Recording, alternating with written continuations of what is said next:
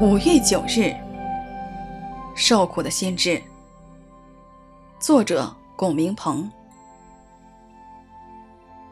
基督既在肉身受苦，你们也当将这样的心志作为兵器，因为在肉身受过苦的，就已经和罪断绝了。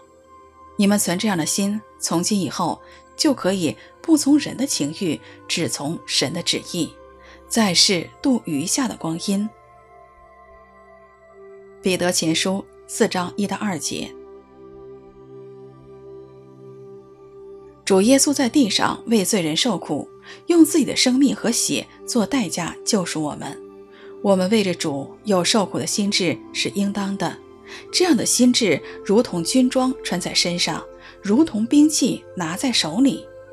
基督徒若是缺失了这军装和兵器，面对属灵的征战就很难站稳。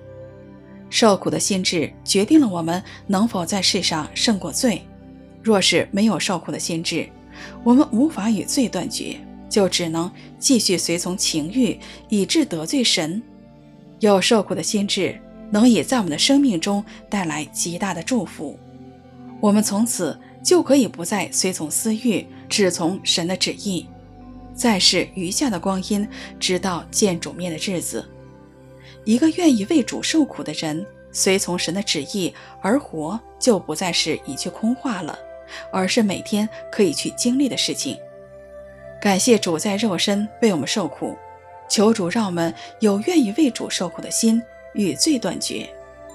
从今往后，不顺从情欲，而是顺从神的旨意，在世度余下的光阴。